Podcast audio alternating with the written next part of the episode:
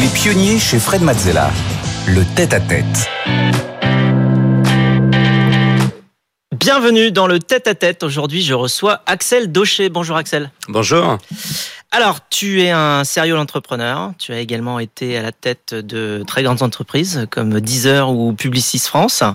Euh, Aujourd'hui, tu t'es lancé dans une nouvelle aventure euh, citoyenne et engagée avec make.org ou make.org. Euh, ton but, c'est de transformer positivement la société. Rien que ça, euh, c'est la mission à laquelle tu dévoues toute ton énergie. Si, si. Et tu es un touche-à-tout. Euh, qui adore se retrouver dans un domaine où il a tout à apprendre et euh, ton parcours multi-activité en témoigne. Alors tu connais le principe de l'émission, on va s'intéresser dans un premier temps à ton parcours et puis on va essayer de comprendre tes émotions, tes apprentissages sur tout ce chemin-là euh, pour voir comment tu vis, comment tu prends tes décisions. On va essayer de se mettre à ta place et euh, notre exploration sera agrémentée d'informations et d'illustrations de Rebecca qui viendra ici sur ce plateau. Alors c'est parti pour ton parcours. On y va. Tu es né, Axel, en 1968 à Boulogne. Euh, tu as été un élève studieux et après tes classes préparatoires au lycée Stanislas, euh, tu as été reçu à Polytechnique et à Normal Sup. Euh, le choix était cornélien et tu vas nous expliquer ce que tu as choisi et pourquoi. Alors, en fait, euh, toutes mes études, j'ai rêvé d'être chercheur en maths. C'était ça ma, ma motivation. Et, euh, et donc, pour moi, Ulm, c'était un peu euh, l'aboutissement ouais. total de, de, de tout ça. Et puis, au fil, au fil de prépa, j'ai réalisé que, une chose toute bête, hein, mais c'est que dans la recherche, plus on est bon, moins il y a de gens à qui on peut en parler. Et là, il y a l'autre partie de moi On trouve un peu trop tout seul et là, un peu trop tout seul. Et ça, c'est pas possible. Et donc, j'ai vraiment fait le choix de l'X pour, pour je dirais, fermer cette porte-là et puis euh, ouvrir sur quelque chose de plus large. Rester euh, dans le monde euh, social au maximum pour pouvoir interagir avec les gens. C'est important Ouais. les gens? Ah oui, c'est même le plus important C'est de, vital. de- la seule chose qui n'est pas vaine. Alors, euh, tu as donc fait ce choix-là de Polytechnique et ensuite tu as entamé une carrière plutôt atypique, Rebecca. Vous êtes donc euh, diplômé de l'IX et en étant à mi-temps en conseil chez Brossard avec un ami, vous regardiez les, soci- les sociétés euh, à la barre du tribunal pour en racheter une, mais euh, vous n'avez pas réussi. Pour la suite, vous vouliez un métier sympa, un métier rigolo. Vous rejoignez euh, une boîte de jeux vidéo et, et expérimentez euh, la forte croissance. Ensuite, euh, vous prenez une année off. Cela fait partie d'un de vos choix bien conscients. Vous avez passé là une des plus belles années de votre vie. Vous avez fait tout ce que vous n'aviez pas eu le temps de faire. Vous êtes occupé de vos parents, fait de la boxe ou encore pris des cours d'ethnologie. Puis, en sortant de cette année, vous êtes rentré dans la production de dessins animés. Là aussi, parce que c'était sympa et en même temps, car c'était une vraie opportunité de consolidation du marché. Vous êtes devenu leader mondial de ce marché, mais euh, à la vente, ça s'est euh, très mal passé ce 7 juillet 2007, une date dont vous vous euh, souvenez. En 2010, vous reprenez les rênes de Deezer pendant 4 ans pour y remettre de l'ordre. Puis, entre Deezer et Make, vous passez par Publicis. Ce n'était pas votre période préférée jusqu'au lan- lancement de Vivatech avec Maurice Lévy. Et quand vous lancez make.org, là encore, c'est un choix ultra conscient, un choix radical. Vous décidez euh, que tout ce que vous avez appris servira euh, vraiment à quelque chose. C'est un moment pour vous où il fallait trouver du sens dans le professionnel. Et là, comme au poker, vous avez fait un all-in. Waouh. Ah. Voilà, résumé en, en- en quelques, quelques minutes. Alors, tu voulais un métier euh, rigolo, marrant. C'est une philosophie de, de vie professionnelle, ça? Oui, en fait, euh, moi, j'ai, je l'ai compris après, hein, pas, pas au début, mais j'ai compris qu'en fait, j'ai toujours considéré que la, vie professionnelle, c'était un grand jeu. euh, où on fallait s'amuser, où on pouvait prendre des risques. euh. Alors un jeu qu'on joue sérieusement, on y va, on y va à fond, mais euh, c'est pas soi. Le vrai soi, c'est c'est plutôt euh, la famille et les enfants. Et, et cette, euh, cette, euh, cette schizophrénie, en fait, elle libère incroyablement euh, la vie professionnelle. Donc, je la conseille à ceux qui veulent. Et, et du coup, bah, ça permet d'avoir envie euh, de jobs rigolos. euh, ça, de, Ça te permet de prendre plus de risques aussi? Oui. Beaucoup plus de risques. Beaucoup plus de risques parce qu'en en fait, euh, en fait, c'est une sorte de quête d'aventure. L'aventure, on est sûr de l'avoir si on la cherche. Le succès, euh, c'est moins sûr. Oui. Mais l'aventure, on est sûr de, sûr de l'avoir. Ça va être dur, ça va être compliqué, il va y avoir des hauts, il va y avoir des bas. Donc, si c'est ça qu'on a sur son assiette, on est sûr d'être content. Et moi, c'était un peu, un peu mon cas. Voilà, donc c'est c'est la- c'est l'aventure, c'est plutôt le chemin qui compte euh, à la limite que, que le succès, comme tu le dis. Et alors, donc ensuite, à 30 ans, tu as pris une année sabbatique. Qu'est-ce que tu en retiens? Qu'est-ce que tu as appris? Pourquoi tu l'as fait? Et euh, pourquoi c'était le bon moment? À le bon moment, en fait, euh, le moment déclencheur, c'était l'arrivée de mon premier garçon. Donc j'avais envie de, ça a été le moment de, de prendre une année de pouvoir profiter de lui. Euh, et puis coup de bol, je suis commencé, j'ai commencé cette année juste avant le crash de la première bulle Internet. Donc euh, j'ai passé une année fabuleuse qui aurait été sinon extrêmement compliquée. Et le but de tout ça, c'était de, de planter des graines. En fait, je réalisais que j'avais été très euh, très engagé dans ma vie professionnelle et que j'avais pas tellement de passion sur le côté. Et donc j'ai eu envie de planter des graines, euh, pas pas des grands trucs, mais plein de petites choses que j'avais pas eu le temps de faire. Euh, c'est pour ça que j'ai. Lesquelles, par exemple bah, L'ethnologie, par exemple, c'était un truc que, que, que, que, me passionnait. Je lisais tout. Et bah, j'avais eu, j'ai été en éditeur libre à, à l'école des hautes études de sciences sociales, euh, faire de la boxe, euh, m'occuper de mes parents, un petit peu de voyage, mais pas tellement, parce que je venais d'avoir un gamin. Euh, plein de choses qui élargissent, en fait. Mm. Sur le moment, je l'ai vécu comme un luxe incroyable. A posteriori, je pense que c'est, c'était absolument fondateur pour moi, cette année-là. Et alors c'est là que tu repars en reprenant les rênes de Moonscoop euh, avec un grand succès euh, jusqu'au problème de la vente dont euh, Rebecca a parlé. Alors comment tu as réagi face à cette, euh, cet échec et qu'est-ce que tu en as appris? Enfin, Ce succès et cet échec, c'est-à-dire ce succès, c'est quand même une vraie grande réussite pour Moonscoop, tu peux nous en rappeler peut-être les, les détails, mais aussi le fait que bah, sur la vente, euh, ça n'a pas, enfin toute l'histoire va jusqu'à la vente et la vente s'est moins bien passée. En fait, c'est une histoire assez classique de PME. On était, euh, on, je me suis associé, on était quatre associés. Euh, euh, en fait, pratiquement, on était même cinq associés. La boîte s'est, dé, s'est développée extrêmement fortement. On a racheté des boîtes à Los Angeles, un peu partout en Europe. On est devenu leader mondial du série de dessins animés en, en, en cinq ans. Devant Disney devant Disney, en, alors en série de dessins animés, pas en cinéma. En série ouais. de dessins animés, on produisait plus que tout le monde. Euh, et là, on a commencé à faire un process de vente et on a fait la longue liste de la absolument la totalité euh, des choses qu'il fallait pas faire. Ouais, beaucoup pas pris. Alors qu'est-ce qu'il faut pas faire? Ah bah c'est long. Hein. bah, on a pris, on a pris une énorme banque d'affaires, un énorme cabinet d'avocats. On a été euh, arrogant dans les rapports avec euh, les bideurs. Euh, et puis ensuite, on n'a pas eu de chance parce que le, les offres sont, on devait tomber la semaine des subprimes, de ah. la première crise des subprimes. C'est pour ça que Rebecca le disait. Je me souviens très bien du 7 juillet 2000, 2007. 2007, exactement, ouais, où, où, où là, c'est un peu foiré, quoi. Allez, alors donc et juste ensuite tu prends la tête de 10 heures, donc là ouais. tu, euh, tu, tu va dans, dans l'industrie plutôt de la musique, euh, à un moment où l'entreprise est en difficulté, suite au départ d'un des fondateurs notamment. Euh, et euh, alors, bon, du coup, forcément, ça devait secouer quand t'es arrivé. Euh, T'aimes bien ces situations-là, quand ça secoue euh, et quand euh, il faut tout refaire ah, J'adore. C'est vraiment. Je suis certain d'être très mauvais quand c'est pas ces situations-là. J'espère pas être trop mauvais quand c'est ces situations-là. La boîte était, était un succès d'usage énorme une réalité économique en chiffres, ça catastrophique.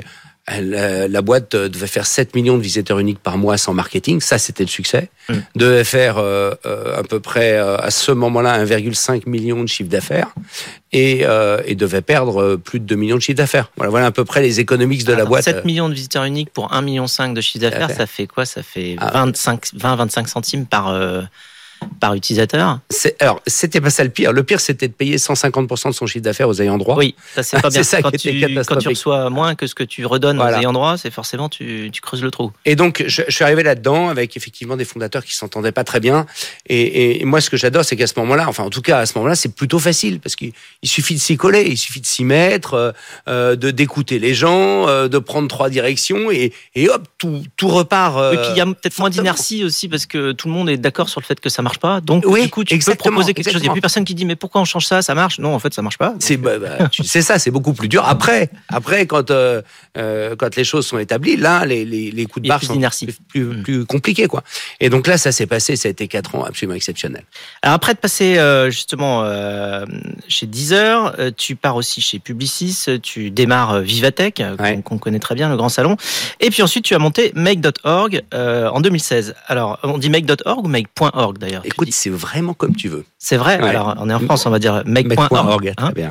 Euh, alors, qu'est-ce que tu recherches dans cette nouvelle aventure? Je sais que c'est long et on va avoir le temps d'en parler un, un, petit peu aussi après, mais pourquoi euh, choisir cette voie-là et donc pas rejoindre quelque chose qui existait, mais là, cette fois, euh, vraiment aller le créer? Ça manquait?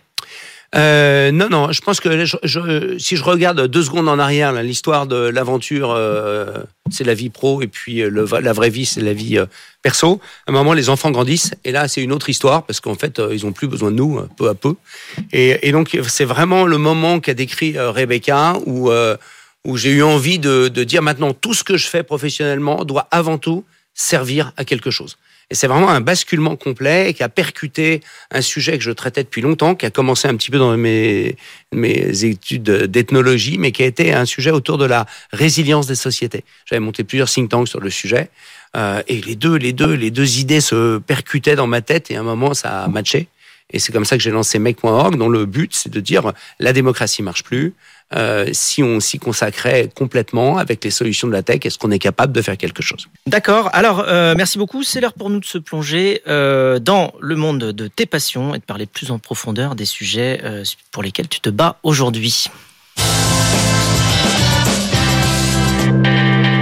Alors, ton monde à toi, c'est l'engagement, c'est la non-conformité aussi, euh, mais aussi et surtout, c'est ta nouvelle aventure, make.org, une réflexion sur l'avenir de nos démocraties, euh, sur leur façon de fonctionner. Et quand tu trouves qu'elles n'en font pas assez, tu n'hésites pas à leur donner un coup de main, Rebecca. En six ans, Make.org est devenu leader européen de la civic tech, a mobilisé 8 millions de citoyens et a mis en œuvre plus de 60 actions civiques positives. Une réussite reconnue en 2018 puisque vous avez reçu le prix Talent pour la démocratie et vous ne vous êtes pas arrêté là. Avant les élections européennes de 2019, vous avez lancé l'opération We Europeans. 38 millions d'Européens y ont participé, comprenant 10 sujets consensus parmi 200 partis politiques. Une opération qui a contribué à un rebond significatif de la participation électorale, 8% dans l'ensemble et 14% chez les jeunes électeurs, faisant de cette opération la plus grande mobilisation politique civile jamais réalisée en Europe. Make.org participe également à la transformation de l'État, étant membre de plusieurs comités et conseils influents. Une participation très étendue qui reflète un engagement continu dans l'amélioration de la gouvernance et de la, de la participation civique en Europe. Alors l'idée avec euh, We euh, Europeans, euh, c'est de donner la parole aux Européens. Tu trouves que c'est quelque chose qui manque aujourd'hui? En fait, aujourd'hui la démocratie, elle, elle, elle, ne fonctionne pas à, deux titres. C'est que elle, elle, a du mal à agir sur le réel des gens. Et puis, bien pire, elle, ne réconcilie plus les gens. Les, phases électorales sont des phases de, rupture entre euh, dans la population. Donc, euh, tous les moyens de, réengager les gens sont importants. On s'est beaucoup inspiré de Pierre Rosanvallon, euh, qui a, développé un concept de, de, démocratie permanente. Il faut avoir le sentiment d'avoir la faculté de pouvoir avoir, agir sur le bien commun.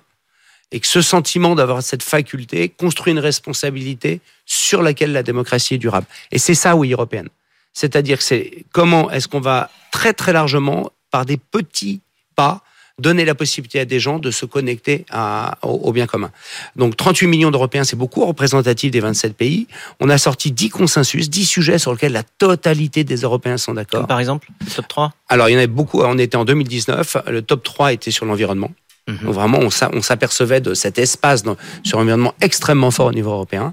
Après, il y avait beaucoup de choses sur l'harmonisation fiscale la politique de recherche et d'éducation, les politiques sociales et un, un sujet sur l'alimentation. Voilà, en, en, gros, ça couvrait ces points-là.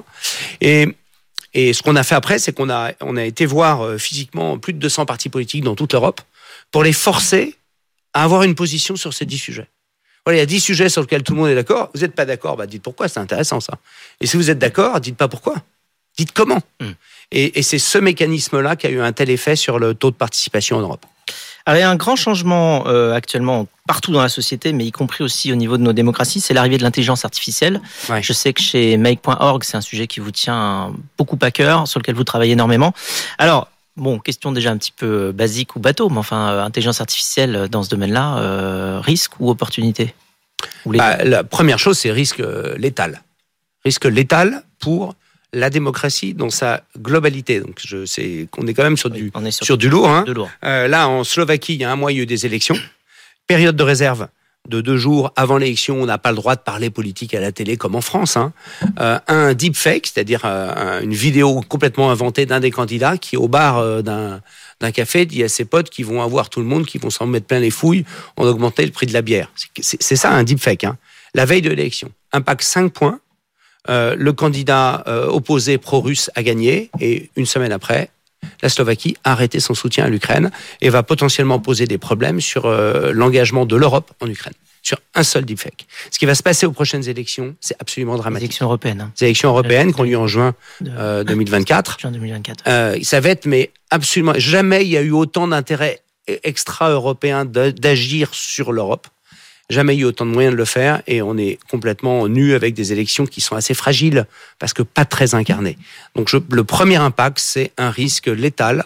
On peut se retrouver en juin prochain euh, à se réveiller et en se disant mais en fait ce système électoral, il veut plus rien dire du tout.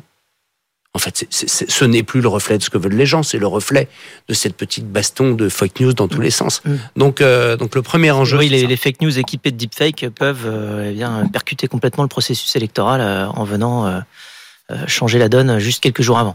Oui. Alors, qu'est-ce que vous faites chez Make.org aujourd'hui pour essayer justement d'éviter que ça se produise ce genre de catastrophe? Nous, on a là-dessus, on est très très engagé. On a, enfin, à partir de de, de, de, la fin du premier trimestre de cette année, on a complètement rebasculé la boîte sur sur des logiques IA génératives. On a été un peu surpris, de, comme tout le monde, hein, de la de la puissance et de la rapidité de la croissance. Euh, et on a fait deux choses. D'abord, on travaille sur un bouclier, euh, un bouclier de protection des élections européennes. Donc, on a fait collaborer plusieurs universités dans le monde là-dessus sur qu'est-ce qu'on peut faire pendant un mois pour protéger l'élection européenne. Donc là, ça contient euh, des, éléments comportementaux qu'on pourrait induire vis-à-vis des médias, vis-à-vis des, nouveaux médias, des influenceurs, euh, mais aussi des plateformes. Euh, ça contient réinventer la période de réserve, ça contient des solutions techniques d'identification des, contenus générés par IREA. C'est une gamme très large mais qui est à la hauteur du sujet. Et on va aller porter cette boîte à outils à la fois aux gouvernements nationaux et évidemment aux institutions européennes. Donc ça, c'est vraiment le premier acte. La protection. C'est le bouclier de protection. Alors, on a une petite surprise sur toi. C'est une question de quelqu'un ah. que tu connais très bien, qui s'appelle Julie Ranti, euh, de, euh, de, de Vivatech, puisque vous avez travaillé ensemble. Euh, enfin, elle, tu lui as passé le flambeau euh, juste à la, à la, création de, de Vivatech. Julie Ranti. Salut Axel, salut Fred. Euh, j'ai une petite question pour toi, Axel. j'ai toujours été frappée et admirative euh, par ton énergie débordante et ton optimisme euh, sans faille. Euh, je l'ai vu quand on a lancé Vivatech, tu nous l'as remontré quand tu as lancé Make en t'appelant à un tout petit défi qui est juste celui de relancer la démocratie en mobilisant les citoyens. dans un contexte comme aujourd'hui qui est quand même assez challenging pour les entrepreneurs, on a besoin de ce genre d'énergie, on a besoin de ce dynamisme. comment tu fais pour toujours avoir cette pêche incroyable? Dis-nous tout.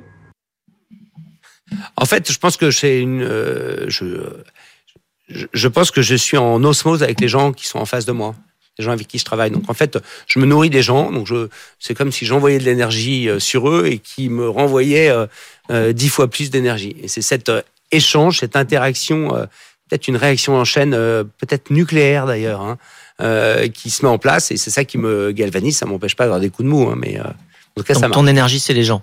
Oui, mon énergie, c'est les gens. Alors merci beaucoup pour tout ce partage. Euh, sur ce, nous passons à la séquence suivante. Alors séquence actu, on a beaucoup parlé des dangers de l'IA, l'intelligence artificielle, euh, mais comme toutes les nouvelles technologies, elle a aussi des côtés ultra positifs, Rebecca. L'IA peut en effet être une opportunité pour euh, notre démocratie. Pour vous, l'interaction entre l'IA et la démocratie se déploie en trois euh, principaux axes. Le premier, la protection, par le biais du concept démocratique shield en développement un développement qui vise à sécuriser le processus électoral, en particulier pour les prochaines élections euh, européennes, ce qui implique la mise en place de mesures pour préserver l'intégrité et la fiabilité des élections. Le deuxième, euh, la prévention, cette fois, c'est-à-dire euh, l'entraînement des modèles de langage afin d'éviter de potentiels risques monumentaux de l'intelligence artificielle sur la démocratie. Et pour cela, vous travaillez en collaboration avec le CNRS et Sciences Po pour ces modèles de langage. Et enfin, l'exploitation, avec comme objectif d'utiliser l'intelligence artificielle positivement pour, renforcer la démocratie, ce qui se, traduit là par le développement d'outils qui permettront euh, aux députés et sénateurs de mieux s'approprier les débats au CESE notamment ou au Parlement européen par exemple, un trio d'approches qui combine euh, la science de la data et, et, les sciences sociales pour transformer fondamentalement la démocratie grâce à euh, l'intelligence artificielle. Alors parlons de ce troisième volet justement, l'exploitation, l'utilisation de l'intelligence artificielle euh, au sein du CESE ou du Parlement européen ou du Bundestag aussi, je crois, où vous déployez euh, des outils nouveaux. En fait, euh, y a, on travaille sur plusieurs plateformes, mais celle, celle dont on parle là, elle est, elle est vraiment radicale. Euh, en fait, on, pourrait raconter le monde comme étant euh, un monde qui se complexifie de plus en plus et euh, le Parlement comme étant le lieu le, plus fort là-dessus. Hein. On comprend rien, c'est codé, c'est très long, c'est du de l'expertise, c'est jargonneux. Bref, aujourd'hui, le, le, Parlement n'est pas un lieu où on peut comprendre ce qui est en train de se passer. Nous, ce qu'on a développé, c'est la possibilité pour n'importe quel citoyen d'arriver dans un Parlement et d'avoir accès intermédiaire par l'intelligence artificielle à la totalité de ce qui s'est dit. Donc on peut poser n'importe quelle question. N'importe quelle question. On peut demander, si on est à l'Assemblée nationale, on peut demander, mais est-ce qu'on a parlé d'environnement euh, Qui est pour le glyphosate Qui est contre? C'est quoi les arguments de LFI qui sont les mêmes que ceux de RN Un Super service client, quoi. C'est une, c'est une, une, un sentiment de, de, de, de, d'un seul coup de reprendre la main sur la compréhension des choses qui est absolument phénoménale. Vous pouvez l'avoir dans toutes les langues du monde et vous pouvez l'avoir même euh, raconté à un enfant de 10 ans. Et c'est ce système-là qu'on a transformé en produit. Et là, de, tous les grands parlements européens sont en train de basculer, alors qu'on n'a même pas fait le premier, hein, puisque le premier sort dans quelques semaines euh, avec le avec le CESE. Il y a une grosse surprise dans quelques semaines avec le CESE. Euh, et, et c'est pour moi un changement radical de euh, l'axe de, de l'arme législative de, de, la démocratie. Oui, parce que cet outil-là, il connaît tout. En fait, il a accès à tout, aussi bien même euh, au contenu écrit qu'au contenu euh, euh, qui ont été discutés euh, en live avec les transcriptions de texte, peut-être des vidéos. Exactement. Il, a accès au rapport parlementaire, à ce qui se passe en commission, à tous les débats en plénière, aux projets de loi, aux amendements, aux textes votés. Et sauf qu'il en donne un accès incroyablement facile. Et, et là, il faut travailler l'IA de façon très particulière parce que d'une part, il faut la travailler exclusivement là-dessus. C'est-à-dire que quand euh, l'IA répond, il répond pas pour, en allant chercher sur Internet des réponses. Il est exclusivement sur ce qui s'est passé. Et à chaque fois que l'IA dit quelque chose, il faut mettre en face la preuve du fait que ça existe. Il faut construire un IA de confiance.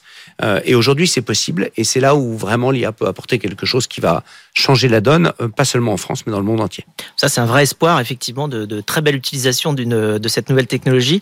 Et c'est maintenant le moment pour nous de passer à la séquence rapide de cette émission, le Quizella. Alors, séquence Quizella, c'est très simple. Euh, voici les règles. Je te pose des questions et elles sont rapides et les réponses sont également rapides. Est-ce que tu es prêt? Oui, je suis prêt. Top, c'est parti. Est-ce que tu crois au point de singularité technologique? Autrement dit, est-ce que l'IA va devenir plus intelligente que nous? Oui. Ta potion magique à toi Les gens. Les gens, hein, c'est ça, on l'a vu. Ta kryptonite à toi, c'est-à-dire ce qui t'affaiblit ah, merci, j'avais oublié. oui, c'est Superman. Euh, les fautes de raisonnement. Ah. Euh, si tu n'avais pas pu faire ce que tu fais aujourd'hui, tu aurais fait quoi? Alors mon rêve, le rêve un peu, un peu, un peu fugace, mais c'est euh, urbaniste. Urbaniste. Alors, ce que tu aimes dans la démocratie? Euh, Ce que j'aime dans la démocratie, c'est le, c'est le collectif. C'est quoi être européen pour toi? Être européen, c'est euh, réussir à avoir un certain équilibre entre le passé et le présent. Y a-t-il pour toi un rapport entre démocratie et méritocratie? Non. Quel est ton plus grand rêve aujourd'hui? Euh, Aller dix euh, jours marcher seul dans le désert. Ça, c'est faisable. Oui, bah, ouais. c'est le plus grand rêve du moment. le temps, tu as ah, pris une année sabbatique, tu peux prendre 10 jours. Euh, et pour finir, si les 8 milliards d'êtres humains euh, écoutaient aujourd'hui les pionniers, ce qui n'est pas loin d'être le cas, ouais. euh, quelle serait la plus belle phrase que tu voudrais leur adresser? J'ai le droit de réfléchir un petit peu quand même. Un petit peu. Ouais. phrase, t'as le droit. Euh, j'ai envie de leur dire une phrase de Montaigne qui dit euh, il faut frotter et limer sa cervelle sur celle des autres. C'est comme ça qu'on fabrique la société. Eh bien, merci Axel de t'être prêté au jeu. On se quitte sur cette chanson que tu as sélectionnée, euh, A Girl from Ipanema, de Stan Getz.